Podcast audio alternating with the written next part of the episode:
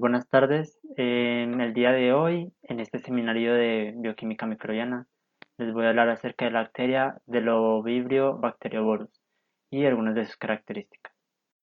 Delovibrio tiene una longitud de entre 0,2 y 0,5 micras, lo cual hace unas 20 veces más pequeña que coli, la cual de por sí ya es pequeña.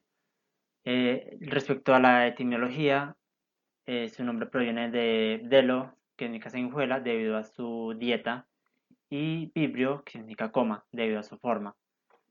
Eh, es un predador y es un bacilo negativo.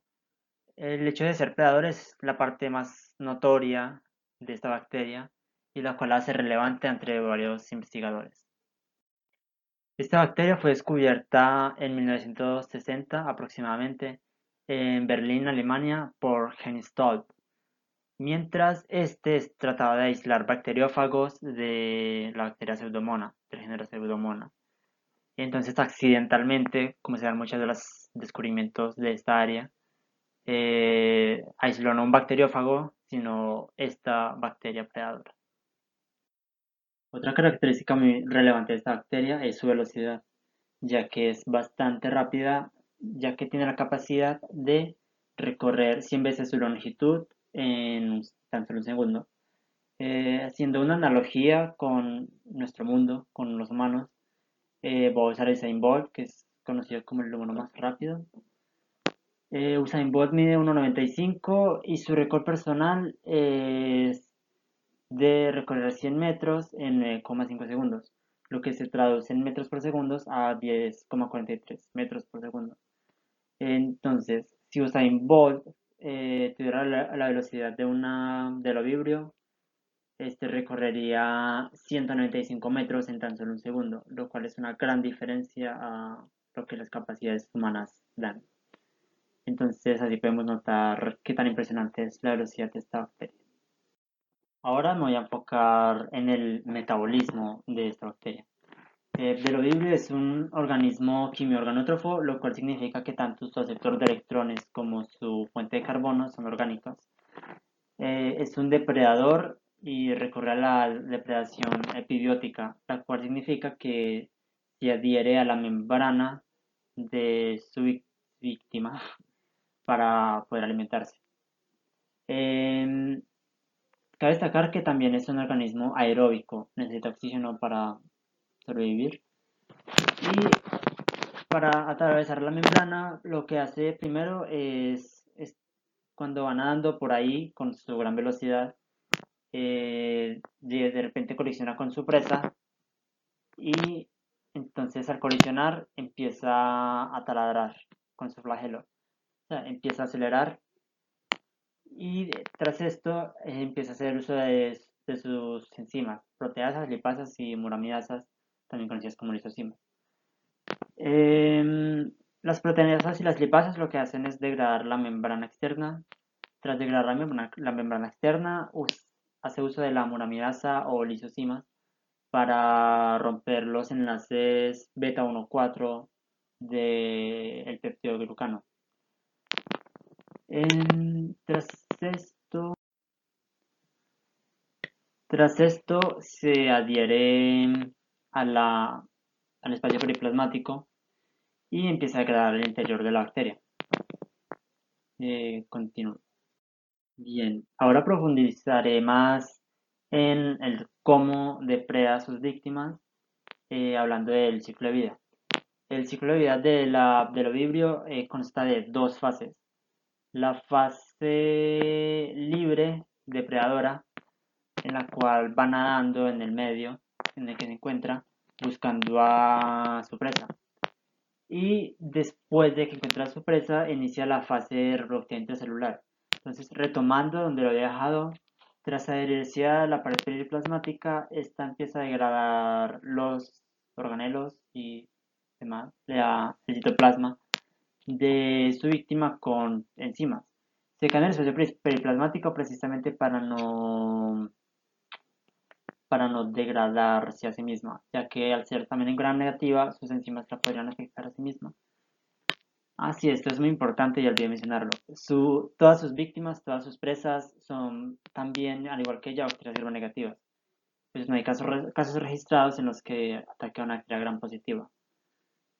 Eh, entonces, aquí podemos ver cómo libera sus enzimas para degradar el espacio interior, mientras ella se encuentra aún acá. Entonces, ya después de que se ha degradado, eh, empieza a comer y se alarga. Se alarga en lo que se conoce como un vibriosoma o vibrioplasto. Eh, se lo conoce de ambas formas. Entonces se alarga unas 8 veces su tamaño aproximadamente. Se puede alargar incluso más o algo menos. Y ya después de que ha consumido casi todo, eh, se divide en muchas partes.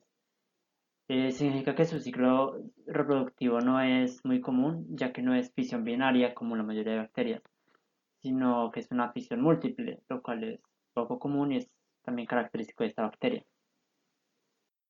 Respecto a su hábitat, estos son muy variados, ya que se han encontrado en muchas partes, en muestras de suelo, en el océano, en varios lagos, agua, eh, al interior de ostras, en las agallas de los cangrejos, y eh, prácticamente se en muchas partes y solo requiere dos cosas.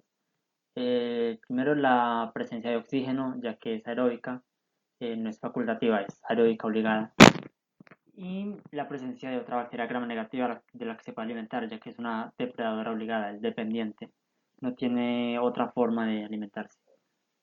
Eh, por lo que sí puede habitar en diversos hábitats. Sin embargo, su actividad es mucho mayor en medios líquidos en los que se puede mover con mayor libertad, ya que en varios estudios en los que se han hecho pruebas para la eliminación de bacterias sobre vegetales, como la zanahoria o la lechuga, eh, este aún tiene actividad, sin embargo se reduce bastante ya que no tiene tanta movilidad.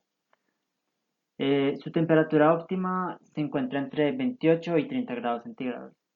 Y también cabe destacar que esta bacteria es cultivable en laboratorio pues, mientras tenga, mientras inocule junto a otra bacteria gram negativa para que sirva de sustento. Bien, las áreas en las que esta bacteria es más relevante en investigación son la biomedicina y la bioremediación.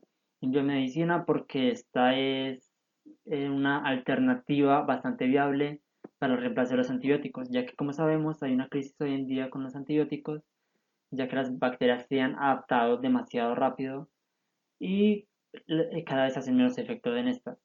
Eh, con Delovirio no ocurriría este problema, ya que al ser también una bacteria, esta se adapta a los cambios de sus presas para atacar mejor, entonces no cambiaría. Seguirán siendo efectivos con el paso del tiempo.